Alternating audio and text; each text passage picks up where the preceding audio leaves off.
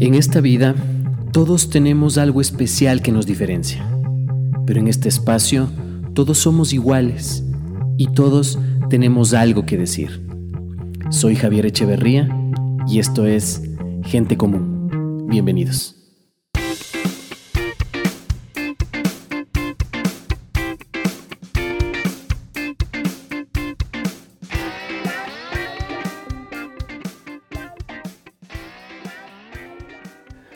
Buenos días, buenas tardes o buenas noches. No importa dónde, cuándo o a qué hora estás escuchando esto, lo importante es que lo estás escuchando. Muchísimas gracias. Capítulo 3, temporada 4, Gente como un podcast. Eh, esta temporada nos enfocamos directamente y de lleno a lo que es la resiliencia. Antes de comenzar este, a, grabar este, este episodio, estábamos conversando y salió un tema súper chiquito de que la resiliencia em, varía entre persona y persona.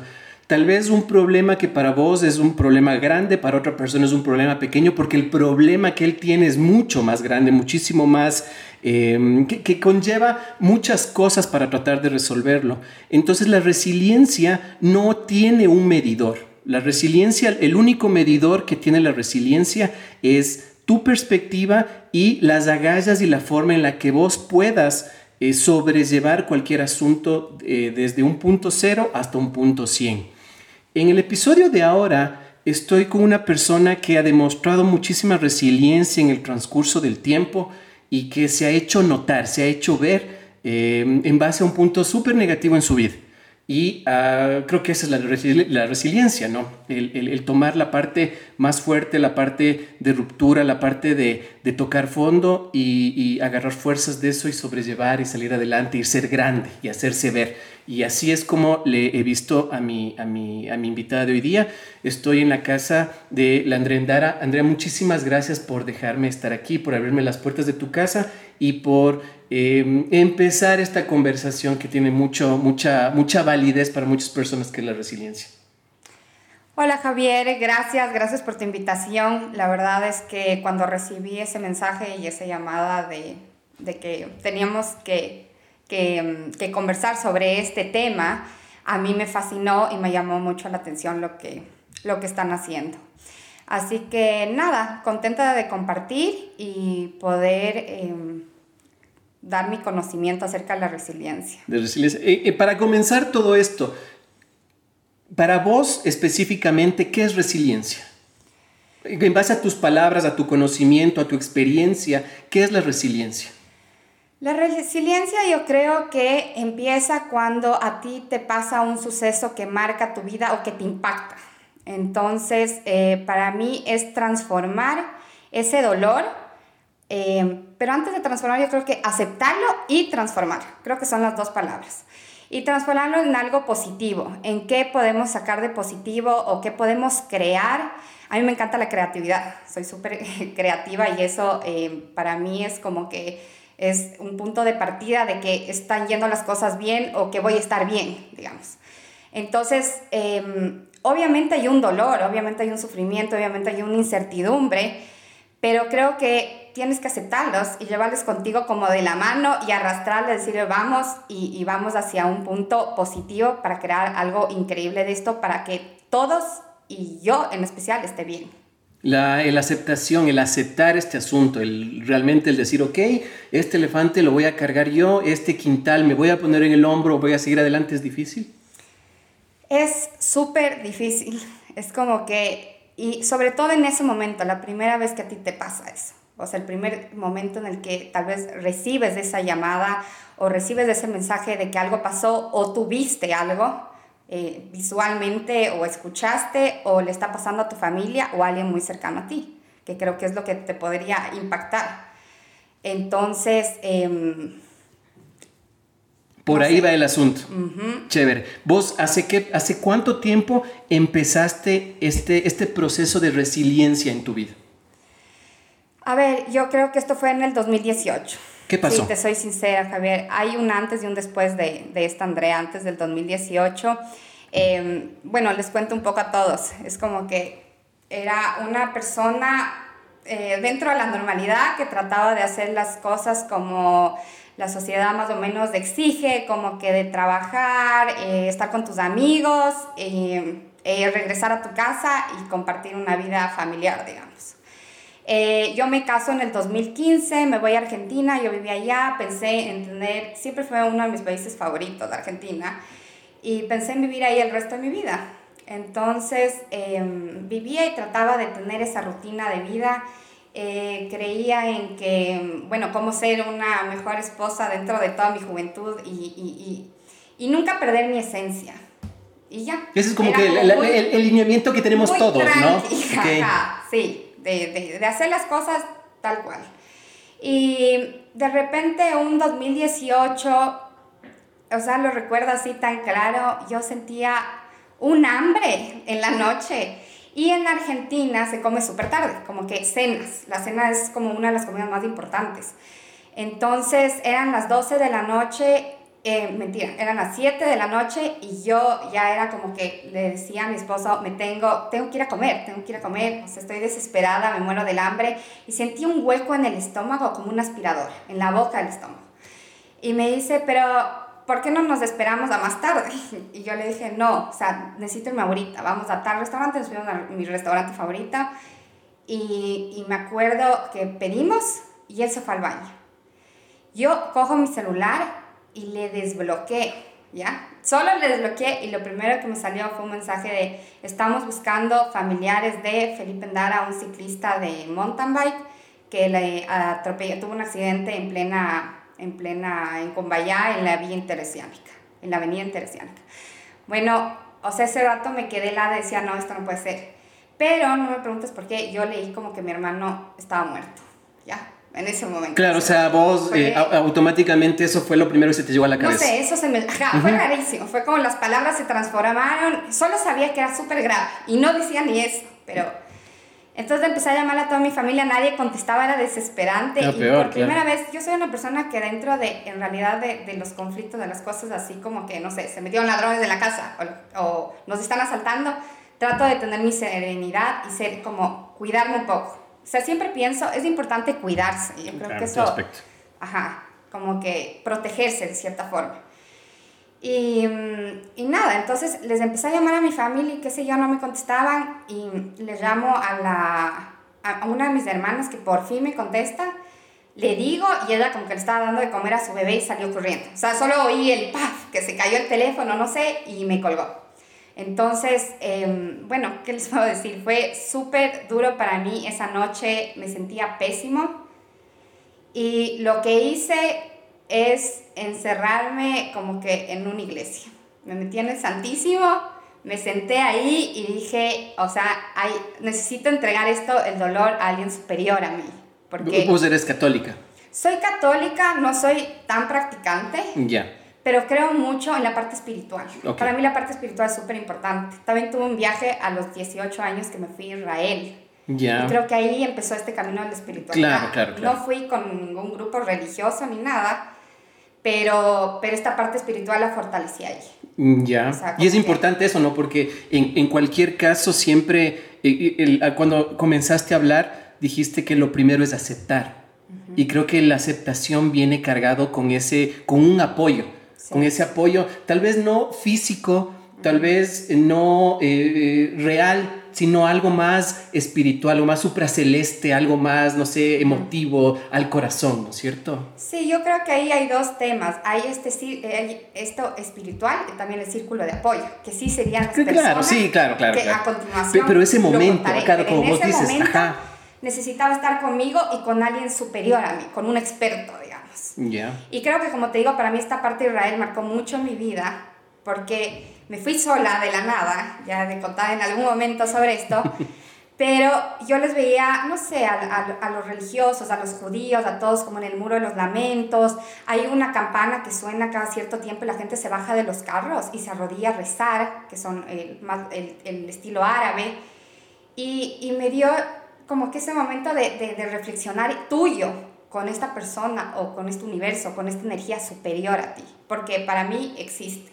Y eso sí, no tengo ninguna duda. Claro, claro. Entonces, bueno, estuve ahí y trataba de, de relajar y, y, dejar todo ahí, todo ahí en manos de alguien más para tener sabiduría y un intercambio de pensamientos y poder hacer las cosas correctas.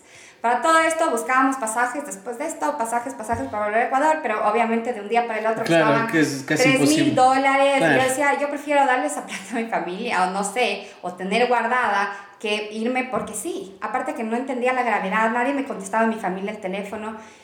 Hasta que un día, o sea, el siguiente día, mi hermano en la noche me dice, mi hermano más chiquito, me dice, eh, hermana, ven, se nos va el Feli. Entonces, bueno, en ese momento fue como que ya, me voy porque me voy. Claro, sí.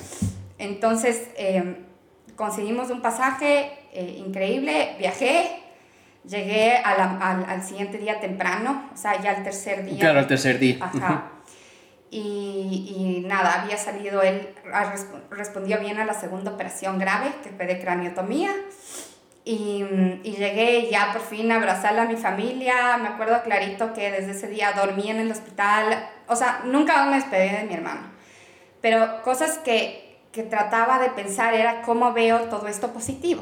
¿no? ¿Y ya pensaste en eso? En ese, cuando llegaste y viste a tu familia inmediatamente, ¿sí? Sí, Yo, ¿Cómo, creo cómo? Que, yo creo que fue ese momento espiritual ¿Sí? que me ayudó. ¿Ya? Me dio esta energía o esta luz que yo sentía. Porque wow lo primero que hice fue entrar a cuidados intensivos, por fin a ver a mi hermano, que era lo que más quería. Claro, me imagino, claro. Y para mí lo más duro fue primero que yo no lo reconocí. O sea, buscaba y veía todas las camillas, veía todo el mundo como acostado y decían, ¿dónde está mi ¿Quién hermano? es? Claro, claro. Y, y, una de las enfermeras, yo le preguntaba, oigan, ¿dónde está eh, eh, eh, mi hermano? Y qué sé yo, y me dice, ahí, como que me señala con el dedo, y yo regreso a ver, y era otra persona ya. Mi hermano era otra persona. Pero estaba ahí, ya me acerqué, me quedé helada, solo cerré los ojos y me arrodillé y dije, gracias Dios, mi fe está completo. O sea, no me preguntes por qué le vi las piernas, los dedos, los cinco dedos, las manitos acostadas como encima de las sábanas. Es que nunca me voy a olvidar. Puesto obviamente un antifaz porque estaba golpeado la cabeza, y, pero estaba completo el, caso del Felipe Endara sí fue bastante nombrado, fue bastante, bastante, obviamente por la prensa, ¿no? Entonces sí, sí, muchas de las personas que nos escuchan van a darse cuenta, van a entender el, el, la magnitud del asunto de, de, este, de este caso. Sí, y eso que tratamos de no enseñar mucho como familia, lo que realmente vimos y cómo está el Feli bajo de peso, eh, sin este hueso, eh, los ojos salidos porque perdió la vista, o sea, tantas cosas que visualmente son terribles, que, que, realmente no lo quisimos mostrar porque él tenía sus alumnos que son chiquitos, por respeto a él, porque él no tenía la decisión de decir, sí, suban esa foto, sí, avisen esto que me está pasando. Claro, claro. No. Como que era muy delicado y queríamos cuidar eh, esa imagen y que más bien la gente se quede positiva, que manden energías positivas, no de pobrecitos, sino de... Sí, y, esto, y eso, eso también es, es, es, lo, es, lo, difícil, ¿no? Vos tal vez puedes tener ese, ese punto de fuerza, ese punto de, de ser empático, de, de querer sobrellevar el, el, el, asunto, de querer em, apoyarte en, esa, en, esa, en ese ser superior que dices, y de pronto el resto de personas lo ven desde otra perspectiva que te cambia tu forma de pensar y tu forma de estar ya en esa situación. Yo creo que es complicado eso también. Sí, Sí, sí, sí. Es, es complicado. En ese momento todo es complicado. es todo sí, complicado. me imagino. Pero lo más importante, sí, es como que solo hacer las cosas con amor. O sea, eso sería mi primer sentir el amor, el amor que tú tienes de verdad por una persona. Ya. Y el momento que tú sientes eso, solo empieza a fluir todo. De una manera que tú no puedes creer cómo le puedes vivir al amor. Entonces, em, ahora voy a este círculo de apoyo que ayuda mucho. Em, hay un neurólogo que se llama Boris Cyrulnik, que es el creador de la resiliencia, o sea, el que creó el primer concepto y el que maneja y es súper conocido, él es de París, de Francia. Y él dice que es eh, súper importante ciertos elementos para tener resiliencia que yo creo que sí, está estructurada dentro de la psicología, estos elementos, o qué sé yo, la una es que tu infancia haya sido como segura, eh, que tengas los recursos necesarios, que hayas tenido apoyo de ciertas personas, pero en, en mi caso, tal vez en otros casos, tal vez eh, tuviste también una infancia súper difícil, em, no tuviste recursos, o sí tuviste, pero tus papás eh, tenían algún tipo de, de de, vicio o que, no sé, o que se pasaban trabajando y nunca estuvieron contigo, no sentiste esa seguridad de tus papás, que son las primeras personas que te tienen que dar este, este, este piso, digamos. Entonces, esta base para continuar. Entonces, yo en eso me abro un poco y, y puedo decirlo, que no necesariamente, yo creo que tienes que agarrarte las cosas que te puedo, o sea, aconsejar de las cosas que te gustan y te hacen feliz. ¿Ya? Para mí, por ejemplo, tener todos los días un café en mi mesa, el, o sea, el café que me encanta a mí, es un placer total. Entonces, sentirme agradecida y sentirte gratitud ante cosas tan chiquitas como esas es increíble. O sea, necesitas... Que tú promueves en el universo. ¿Necesitas inspiración para ser resiliente?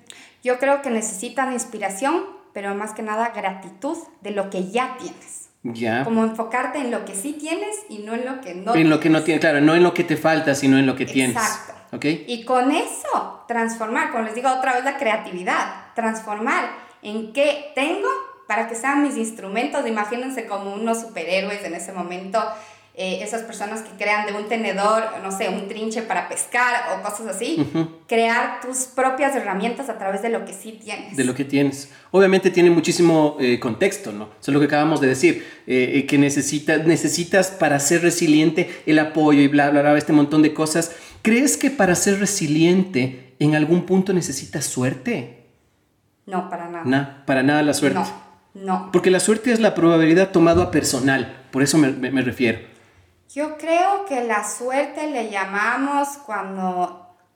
Creo que la suerte le, le pusimos ese nombre cuando nos pasan cosas que no nos imaginábamos y ¡plac! nos sale bien. Algo positivo. Ajá. Como que... Pero que pasa muy rara vez. Claro. Entonces nosotros no podemos esperar a esa suerte porque en realidad es algo que te pasa rara vez. Claro, claro, si no, tú creas tu propio suerte o esa energía positiva para traer lo que tú realmente quieres. Y a esto que voy, yo trabajo, yo soy eh, life coach, estoy enfocada en eso, soy en realidad licenciada en ciencias de la educación. Espérate, antes, antes de que me cuentes, porque de ley vamos a topar ese tema. Eh, en el, cuando pasa esto de, de, del Felipe, este, ahí vos me dices que cambia tu vida. Empiezas em, una cosa totalmente diferente. Eres una Andrea 180 grados diferente a lo que eras antes del accidente. Totalmente. Ya, ok. En ese punto de lo que pasa el accidente, em, tomas la fuerza para hacer qué? ¿Qué es lo que haces vos a partir de ese punto en el que dices, ok, voy a ser resiliente y voy a hacer esto? ¿Qué hiciste? Bueno, en ese momento, em, como les dije, antes era como que tenía una vida muy tranquila, muy normal, cumpliendo la rutina diaria. Y después es como que simplemente cuando te pasan estas cosas salen unos superpoderes, como lo llamo yo. ¿Qué es lo que hice? Dije, listo. ¿Qué es lo que necesita mi hermano para tener paz en ese momento? ¿Qué quisiera yo también ponerme en el lugar de mi hermano? Imagínate, si yo estuviera ahí acostada, en coma, porque mi hermano estaba en coma, ¿qué quisiera que estén haciendo por mí, por mí. para poderme recuperar en paz. Okay. ¿ya? O si es que mi hermano se tenía que morir, porque esa era una elección de la vida, pues que se muera y que esté en paz y que su alrededor quede nítido. Claro, sabiendo, sabiendo de que todos hicieron lo que tenían que hacer hasta la última. Exacto. Ya. Entonces, eh, en ese momento yo creo que volviendo a este apoyo de, de lo espiritual y luego ahora me meto en el círculo de apoyo, o sea, creo que me ayudó mucho empezar a recibir mensajes, empezar a leer lo que se, se, promovía dentro de Quito y, después en Guayaquil y después en todo el Ecuador y luego en Argentina y luego en todo el mundo acerca de mi hermano, de Felipe Endara, el apoyo a su familia, el recibir mensajes de personas que yo no conocía, pero que sentía todo el amor de esas personas en, en, abrir mis redes sociales y ver, no te rindas, no sabes la inspiración que eres para mí. Como que eso me levantaba, pero al 100%, me daba power, digamos, como sería la palabra. Entonces, ¿qué hice? Bueno, lo primero fue doctores ¿Cuáles son los doctores? Perdóname, perdóname que te corte en este asunto. Perdón, voy a, voy a traer un poco hacia mí lo que acabas de decir ahorita, porque me, me parece muy interesante. Eh, mi papá se murió hace ocho años, ¿sí? Cuando se muere mi papá, eh, estás en el velorio, ¿no? Estás con todos los familiares, con los amigos, todos. Y todo el mundo viene a darte una frase de apoyo, eh, que estamos contigo, el, el pésame y todo este asunto. En mi caso, todos esos abrazos, esos, no los tengo guardados en mi memoria, ¿sí? Como que no, no, no estoy diciendo que de gana lo hicieron, ¿sí? Pero que no sumaron en ese momento lo que podría haber sumado. ¿Cómo es que en ese momento de tu vida, esos mensajes, eso, todo ese apoyo que recibes, cómo empieza a sumar dentro de vos? Yo creo que e, es, me encanta lo, que, lo que me estás planteando realmente, porque es algo que nos pasa a nosotros en general. Yo creo que soy más, como decía, leo psicología desde que tengo uso de razón, me encanta todo el mundo la psicología me encanta eh, las emociones, los pensamientos del hombre, las ideas y, y, aprender todo este círculo humano. Y soy una persona que nací sensible. Entonces creo que la sensibilidad de las emociones me ayudó a percibir esto que estaba pasando.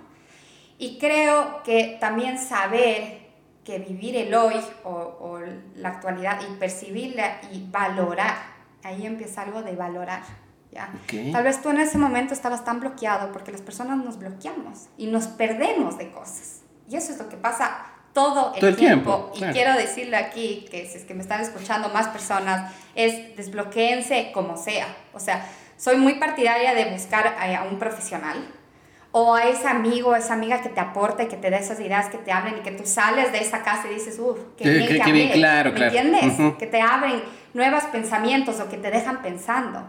Entonces yo creo que eso se llama sensibilizarse. Entonces como que tú estás más sensible, pero tú estás en ese momento, yo creo que tú estabas concentrado en que en, en, en victimizarte, en que mi papá se murió. Claro, claro. Esta tragedia y todo el mundo, mijito, lo siento mucho, mijito, te hemos acompañado, que Dios te bendiga, tu papito y es un angelito. O sea, sí, sí, hoy es tantas cosas que sigue pasando, sigue pasando, que no ni siquiera te acuerdas de las caras ni de quién te dijo eso, pero porque estás bloqueado y yo creo que, por favor, todos desbloqueense la vida porque la vida tiene cosas maravillosas todos los días. Rompan esa rutina. Es más, vi recién una película muy buena acerca del tiempo y de una persona que se pasa trabajando y qué sé yo, y que tiene una familia y una esposa maravillosa. Entonces esta persona cada que se dormía pasaba un, años de su vida, en realidad. Iba de 10 en 10 y todos los días era su cumpleaños, más o menos. Entonces él cada vez era más viejo, su hija crecía y él se perdía de todas esas etapas, porque él amanecía y ya cumplió. Y había pasado mucho tiempo, ajá. Exacto. Entonces yo creo que va mucho a eso, como que qué tipo de calidad de tiempo le estás dando a tu vida. Entonces, eh, obviamente no hay como regresar al pasado ni estar arrepentido de cosas, pero yo creo que tal vez estamos ahora, y yo te estoy diciendo esto, porque en otros momentos, porque la vida todo el tiempo está llena de cambios y de transformaciones para bien o para mal, que yo creo que siempre es para bien. Siempre es para bien, claro. Em, nada, que tú lo tomes, que todos lo tomen, se desbloqueen y lo vivan, lo sientan. Como le digo, aceptar es sentir. Claro. Sentirlo dentro tuyo, canalizarlo y crear de eso algo. Claro, es entender también en algún momento de mi vida cuando era chiquito, eh, mi papá una vez me dijo que no hay que preguntarse el por qué me pasaron las cosas, sino el para qué me pasaron las cosas. Entonces, cuando vos entiendes el para qué te pasó este asunto o para qué eh, te, te, pasó este accidente, entonces empiezas a analizar las cosas que están pasando en tu vida y a partir de eso también puedes empezar a mover un poco las, las, las piezas y tratar de, de, enrumbarte para cumplir tus sueños y todo lo que estamos conversando. Yo, yo me baso, yo siento muchísimo en esta conversación que vos hablas mucho de empatía. O sea, vos eh, te, estás empatizando eh, en, en, en, toda tu situación. ¿Vos crees que la empatía no es, o sea, lo que yo pienso? Yo creo que la empatía no es algo personal. Yo creo que la empatía también viene en base a tu entorno. ¿Sí? Porque no es, no es eh, básico el poder decir, sí, yo soy empático, pero mi entorno no es nada empático. Entonces yo pienso que la empatía sí es un, un juego de, de, de, un juego en equipo, ¿sí? ¿Vos piensas que es así la empatía o crees que vos sola podías lograr lo que lograste sin la ayuda de nadie? No, para nada. O sea, yo creo que, como tú dices, la empatía es un juego en equipo. O sea, realmente. Y o sea, a veces somos más hábiles en cosas, ¿no? Como te digo, yo soy más sensible, tal vez otras personas son menos sensibles y pueden percibir esto, pero yo creo que la empatía eh, se basa en que yo me pongo, yo creo que es recíproca, me pongo en el lugar de esta persona y esta persona también en mí, o esta persona que me escriba decir esto, como a decir, ¿quién será esta persona? O sea, ¿qué vivirá? ¿Cómo serán sus papás? O meterme en el perfil para ver cómo me llama la atención. ¿Pero por qué? Porque como digo, este desbloqueo mental en ese momento, porque victimizarse decir, no, es que mi hermano está pasando por esto, es que ya me tengo que ir al hospital, es que tengo que ver las medicinas, es que tengo que irme a la fiscalía, es que tengo que, eh, encima más, es una figura, era una figura pública, entonces para dar entrevistas la gente quiere saber, están sus alumnos, está un montón de gente alrededor nuestra, nosotros somos una familia súper grande de 10 personas, entonces los amigos de los amigos, o sea, como... Que se hizo ya comunidad. Pero dices, ya hay otra gente que también está preocupada por ti, te está mandando energías, como quiénes serán de curiosidad. Y a esto, eh, antes de, que empecemos el podcast, estábamos hablando de que yo aprendí a leer mejor la vida. Y creo que eso me pasó un montón, como que empecé a, a abrir los ojos hacia otras personas, no solo mi círculo, que tal vez esa era la otra Andrea dentro de su burbuja, que más como que se relacionaba con cierto, pero no sabía que hay tanta gente que te está viendo o que tú puedes llegar a ser un ejemplo importante para ellos. ¿Te diste cuenta de eso? ¿Cuándo te diste cuenta de eso? Ese, o sea, en el... en parte el, de mi resiliencia. Sí, o sea, eh, ahí te diste cuenta de que, ok, yo soy una persona que todo el mundo me está viendo y tengo que seguir mi camino. ¿Cómo te diste cuenta de esto? O sea, por, eh, puede, ahora puede ser mucho más fácil en redes, ves que tienes más seguidores, que tienes más mensajes, que tienes más llamadas y todo, pero en ese proceso, en ese punto de tu vida, ¿cómo te diste cuenta de eso? O sea, no me doy cuenta ni quiero relacionarle esto mucho a mí, de que, ah, me di cuenta de que yo, yo creo que todos nosotros, aunque no lo veamos, hay personas que nos están mirando y que se inspiran en nosotros o tratan de buscar ejemplos, porque como te digo, no hay una receta para vivir ni para ser una persona, ni qué está bien ni qué está mal, sino simplemente todo el tiempo estamos buscando como que compararnos o eh, competir, no digo en forma negativa, sino en cómo salir adelante, qué sé yo, porque así se mueven las relaciones de las personas. Sí, así somos todos, claro. Entonces, yo creo que, que, que, me di cuenta de, de toda este, de, de, que estaba mirándome cuando la gente me escribía, gente que yo no conocía, gente que me decía, sigue adelante, no te nos rindas, porque si tú te rindes yo también. Claro, ya. Así que me ponían tal vez en compromiso también, pero que me daban energía una energía positiva y que decía, siempre como te digo, pero todo giraba alrededor, ¿qué es lo que quisiera el Feli? ¿Me entiendes? ¿Qué es lo que quisiera él? ¿Cómo él va a estar bien? Entonces, él, por ejemplo, eh, partíamos con mi familia de que eh, a o sea, siempre él trató de hacer todo perfecto, o sea, buscar ayuda para que su, su, su símbolo sea perfecto, para que lo que él daba de clase sea perfecto.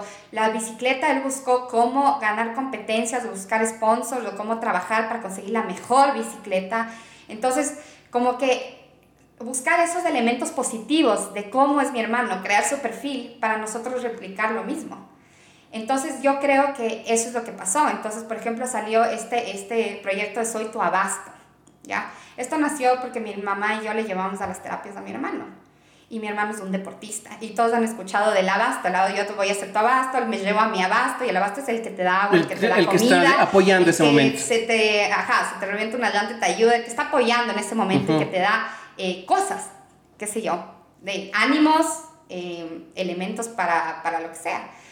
Entonces, em, nada, dije, yo quiero dar esto como que una camiseta, hice una camiseta con el agua de mi hermano. Em, por ejemplo, que yo no, yo no le, le, le, exploté tanto, pero mi hermano perdió la vista. Entonces, esta camiseta tiene un logo que tú puedes sentir con la mano, el logo de mi hermano, y que es sensible la, la, la ¿cómo se dice? La tela al tacto. Totalmente. Y todos los que compran siempre es como que, wow, es súper suave. Y era como que clic. Claro, o sea, eh, claro, exactamente. ¿Entiendes? Sí, sí, sí. Entonces, eh, eh, ¿en qué consiste este proyecto Soy Tabasto? Es una camiseta y igual a una terapia o una camiseta igual a algo que necesitaba Feli. Entonces, le puse un precio que era perfecto como que digamos para cumplir las expectativas. Claro, más, o menos para lo que necesitabas, claro. Y empecé a vender para niños, para adultos y todo. ¿Y qué tenía este proyecto? Tenía un concepto que era como que tú te pones la camiseta de Felipe Andara y le dedicas tu día. Ah, ya. ¿Ya? Porque yo creo, otra vez vuelvo a hablar esto de las energías. La energía, la parte de, de apoyo. positivas, de que te ayude a ser una mejor persona.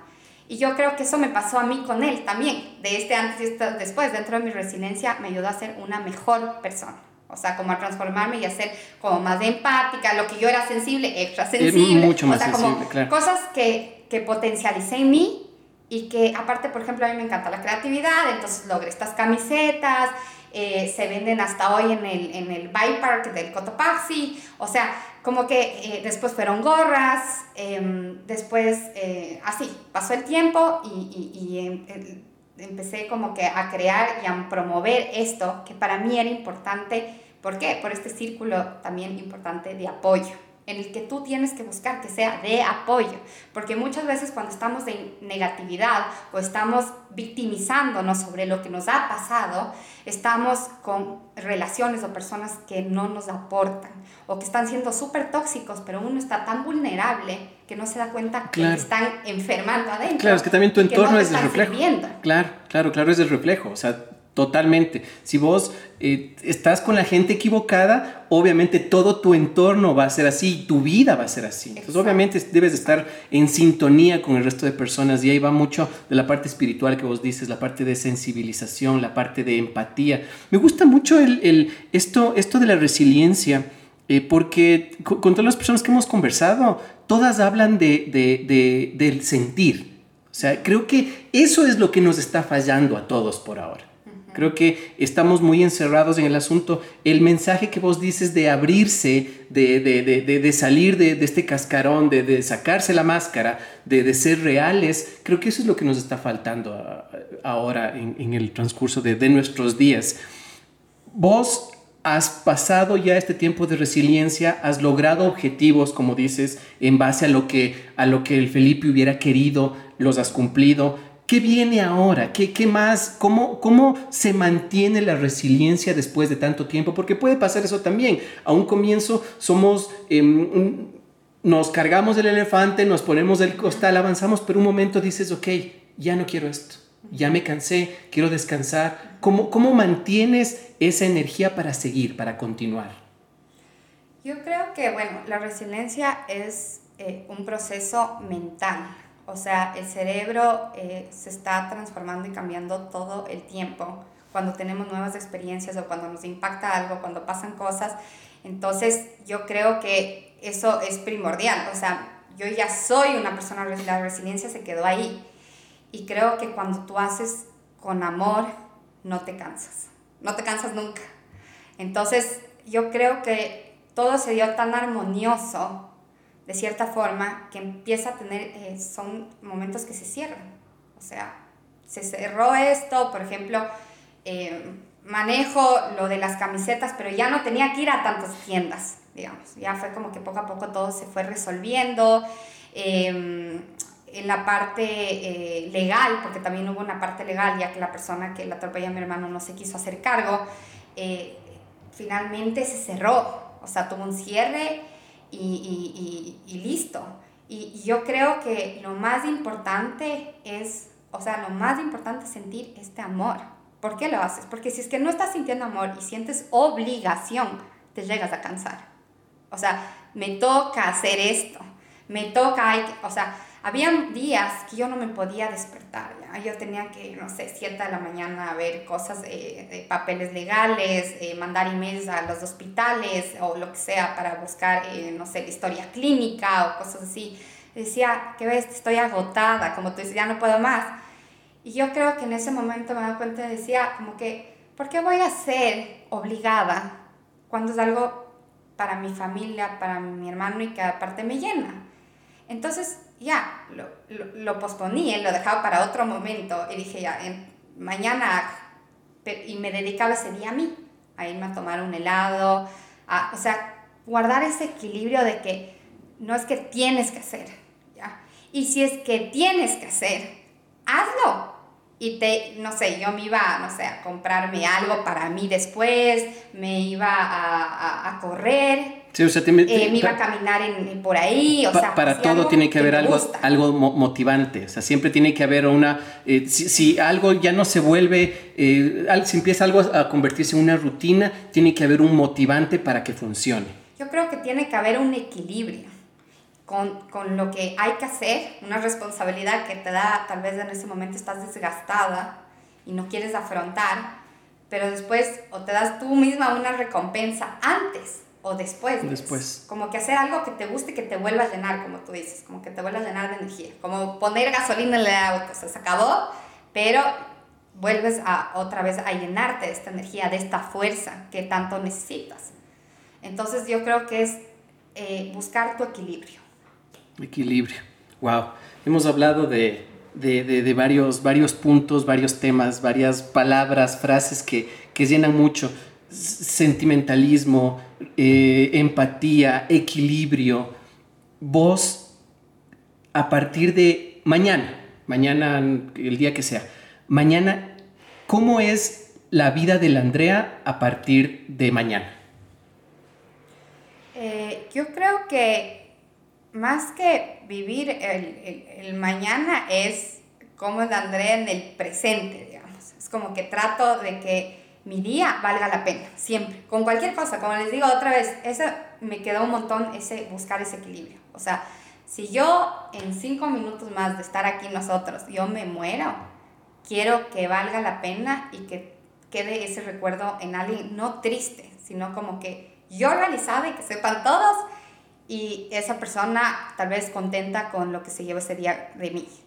Entonces yo creo que eso es lo que hago y si es que hay un mañana para mí, creo que lo que se venga en ese momento, pero buscar siempre ese equilibrio de acostarme, cerrar mis ojos, de decir, qué bien, hice esto que a mí me llenó un montón y que estoy contenta a pesar de que pasó esto malo o que hubo este, no sé, este imprevisto, porque la vida está llena de imprevistos. Pero como te digo, siempre llegar a este equilibrio de que me voy a ir a dormir en paz porque hice esto para mí y por mí. Ok, wow.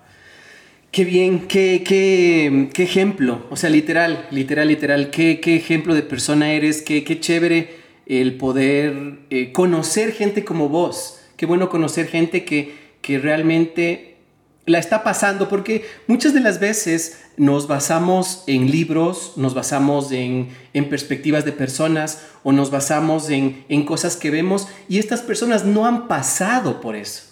Pero es diferente el sentarse y conversar, el sentarse y escuchar a la persona que pasó por el problema y esa persona sí te puede dar una recomendación, un consejo de vida y esto es esto es súper súper interesante y súper chévere. Yo quiero agradecerte en verdad por, por este tiempo que, que hemos conversado. Em, súper vital. eso es lo que te digo. O sea, me llevo palabras, frases que, que realmente no, no solamente me va a servir a mí, sino a todas las personas que escuchan y ven, porque, porque estamos esperando eso. Sí, muchas de las personas tenemos muchas ganas de hacer algunas cosas, tenemos sueños que cumplir, tenemos metas que llegar, pero no sabemos cómo. Puede ser por, porque te da un poco de vergüenza preguntar o porque te da un poco de vergüenza el entablar una conversación, pero esto sirve de mucho a muchas personas. En verdad yo quiero agradecerte por, por esto y no dejes de, de, luchar. Síguele, síguele porque mucha gente te sigue y más personas te van a seguir y muchos vamos a estar pendientes de lo que haces vos para tratar de empatizar y avanzar con vos en base a tus proyectos y en base a los míos, pero con tu enseñanza, ¿me entiendes? No, muchísimas gracias, Andrea. ¿Cómo te podemos conseguir a vos en redes? Para saber qué estás haciendo, para saber cómo, cómo, cómo seguirte. Bueno, mis redes sociales es Andrea María Endar Hernández, no tengo nada en específico. Realmente eh, no, me, no me he hecho un perfil así como que, digamos, entre comillas, profesional, porque no quiero que se utilice la información o lo que yo he estado viviendo, eh, se mal utilice, digamos, de cierta forma, o que se replique sin darle el concepto que realmente merece. Claro, claro, claro. Entonces creo que eh, como soy life coach, eh, enseño mi vida, realmente como soy. Las personas que son mis, las personas que yo les he guiado me siguen, no tengo nada para esconder y, y creo que en eso me baso y si es que me quieren seguir, em, ahí estoy, Andrea María Andar Hernández, esa es la persona y si es que quieren eh, preguntarme más cosas, me escriben por inbox, porque a mí yo creo que cada persona es un mundo diferente. Cada persona tiene diferentes dudas, aunque a veces nos parecemos en cosas, nos pasan situaciones similares, los, los queremos afrontar o lo afrontamos de distinta forma y tal vez necesitamos una guía de, de cierta forma. Sí, claro, siempre, siempre se necesita. Claro. Y no realmente una general. Claro. Entonces, en eso consiste. No, muchísimas gracias. Y yo estoy bajo el auspicio de Gastón La Fábrica, Panadería, Restaurante, Cafetería y Delicatessen. Estamos ubicados en la Valladolid y Málaga, en el sector de la floresta. Invitaciones, partes, atelier de diseño. Air Siglo XXI, consultorio neumológico. Y Blue Jean Love, un estudio de color capilar. Entonces, sigamos la vida. Eso es, creo, ¿no? seamos más empáticos, seamos más sensibles y apoyémonos todos, sacándonos con amor. y saquémonos la máscara. Creo que eso también es importante. Sí, sí, no tengamos miedo de nada, de quiénes somos, conocernos mejor, sacar nuestras fortalezas de la mejor forma para que nosotros estemos bien y que nuestro entorno esté mejor. Wow, me voy con esa frase y a vos que estás escuchando y estás viendo este capítulo, estate pendiente de los próximos episodios. Gracias.